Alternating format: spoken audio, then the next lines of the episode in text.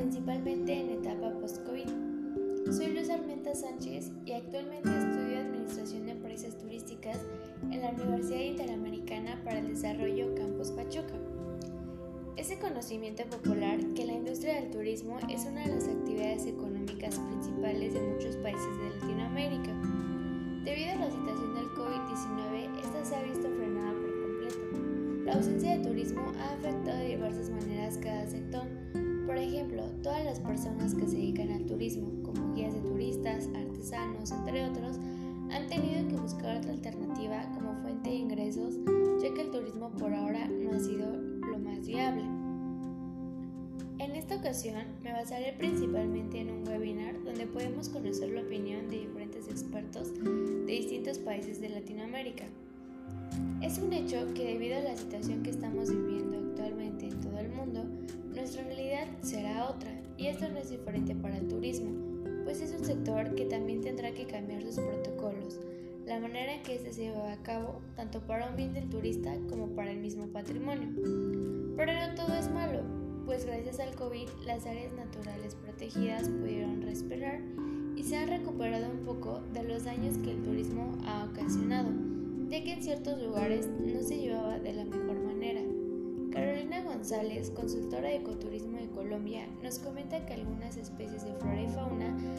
han regresado a su hábitat natural gracias a la ausencia del ser humano por esta situación. Afortunadamente, quienes están al frente del turismo en este alto de actividades se han podido dar cuenta que la manera en que se llevaban a cabo las actividades turísticas en estas áreas no era la mejor, pues no se cuidaba al máximo la integridad de estos, pero aún estamos a tiempo de hacer algo. Gracias a la emergencia sanitaria, la afluencia de turistas por día tendrá que disminuir y será más controlada, lo que nos ayuda a poder crear conciencia sobre la preservación de la misma en cada visitante, así como una mejor apreciación de esta, lo cual nos ayuda a poder disfrutar de estos ecosistemas por muchos años más.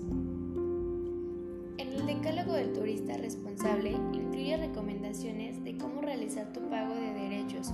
cuidar el patrimonio natural y cultural, tener cuidado con el manejo del fuego, respetar las comunidades locales e identificar a los guardaparques, entre otros.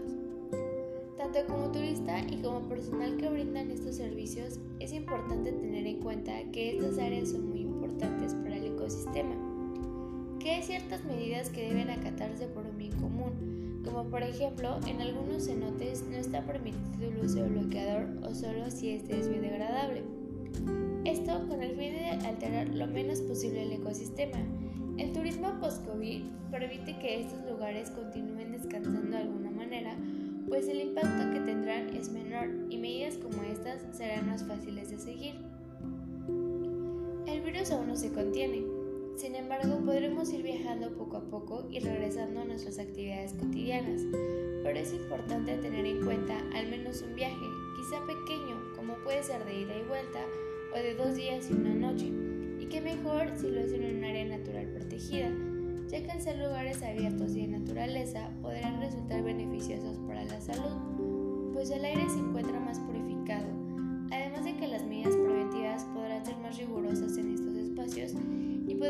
mantener una distancia adecuada entre visitantes. Ahora bien, regresando a los impactos sobre la comunidad local y la reactivación del sector turismo post-COVID, tenemos un claro ejemplo. Sebastián Sierra, especialista del programa de turismo y recreación en áreas naturales protegidas de Ecuador, nos informa que en este país no se cobra un acceso a las áreas naturales protegidas, esto con el fin del fomento de las mismas, lo cual ayuda a activarlas y a crear corredores turísticos que han ayudado a la economía de los locales. Esto no cambia en esta situación, Ahora, los estándares de calidad para los servicios turísticos brindados principalmente por los locales serán más rigurosos, lo que nos indica que lo que consumimos en nuestros viajes, como por ejemplo la comida y la sanitización de estos espacios, está más controlado. Por esto ayuda a reactivar la economía post-COVID sigue siendo seguro. Si bien se sabe que el turismo será una de las últimas actividades que se reactive, lo hará primero un turismo local y después uno internacional, como vuelos, por ejemplo. Pero parece importante recalcar que esto será totalmente seguro, pues desde antes de la reactivación de las mismas se está analizando qué protocolos serán los mejores. Con esto nos lleva a dos cosas, que quizá en un inicio algunos costos de estos servicios se eleven, pues los costos de limpieza y sanitización, por ejemplo, para ellos se han elevado. La segunda cosa es que la tecnología ha dado un paso más grande en ese sector, pues para disminuir el contacto físico muchas cosas comenzarán a ser más digitales, como los accesos, adquisición de ciertos productos, entre otras cosas. Esto también representa un beneficio para el planeta, pues se verá reducido el consumo de papel, por ejemplo, y esto a la larga representa una disminución en los residuos, disminuyendo así un poco la contaminación que esta industria produce. Es un buen momento para el turismo de áreas naturales protegidas, pues debido al confinamiento muchas personas valoran aún más las actividades al aire libre, y este turismo es justo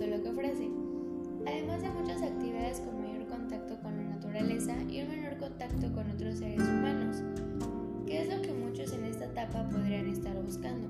una menor afluencia de gente, lo cual también es lo más recomendado y lo más seguro, principalmente al inicio de la reactivación de las actividades después de esta contingencia. Regresar poco a poco y una menor afluencia de turismo en estas áreas a las que se llevaba normalmente también nos ayuda a controlar el impacto que este podría tener sobre las mismas. México es uno de los 17 países reconocidos como megadiversos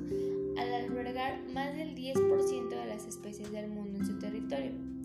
colocándonos en un sitio privilegiado para la práctica del turismo de naturaleza. Tenemos 182 áreas naturales protegidas federales y alrededor de 100 de ellas tienen impresionantes espacios para la práctica del turismo de naturaleza. Algunos de ellos son Parque Nacional Islas Marietas en Nayarit, Reserva de la Biosfera del Pinacate y Gran Desierto del Altar de Sonora, Parque Nacional Cañón del Sumidero en Chiapas, Parque Nacional Costa Occidental de Isla Mujeres, Punta Cancún y Punta Nizuc en Quintana Roo. Algunas de las mejores actividades para realizar post-COVID son observación de flora y fauna, caminata, senderismo interpretativo, pasos en lancha, pesca recreativa, fotografía rural, talleres de educación ambiental, kayakismo, ciclismo de montaña y snorkel. Cualquiera de estas se pueden llevar a cabo en diversas áreas naturales protegidas y con los protocolos de sanitización son de las más seguras para realizar después de la emergencia sanitaria, ya que estas normalmente tienen poca aglomeración de gente, ya que la misma actividad así lo requiere, lo cual después del confinamiento totalmente diferentes con un mayor contacto y apreciación de la naturaleza. Si bien no podremos regresar a la normalidad pronto, con la escalonada podremos hacerlo paulatinamente y es un buen momento para cambiar nuestros hábitos para motivarnos a viajar un poco más, sin importar cuánto viajabas antes. Y es muy importante que en tu checklist de destinos incluyas varios que sean áreas naturales protegidas, pues estas te brindan increíbles paisajes, majestuosos, mejores que aquellos que ves por televisión. Te brindan un aire más puro y más sano, te dan la oportunidad de sentirte libre y qué mejor que ahora que hemos pasado tanto tiempo en casa. Viajar a un área natural protegida es cuidar de ti y de los tuyos, pues al ser un espacio abierto y con las medidas preventivas que se están implementando, sentirás que eres de los pocos privilegiados por mirar esos paisajes y esas maravillas mismo tiempo que te estás cuidando y haciendo lo que cualquiera quiere, viajar, pues esta actividad te nutre de muchísimas maneras. Sin duda es una de las mejores actividades de recreación para realizar post-COVID. Te invito a que la próxima vez que planees visitar un área natural protegida, te informes sobre las restricciones y recomendaciones para su acceso, estancia y recorridos, así como la cuota de acceso.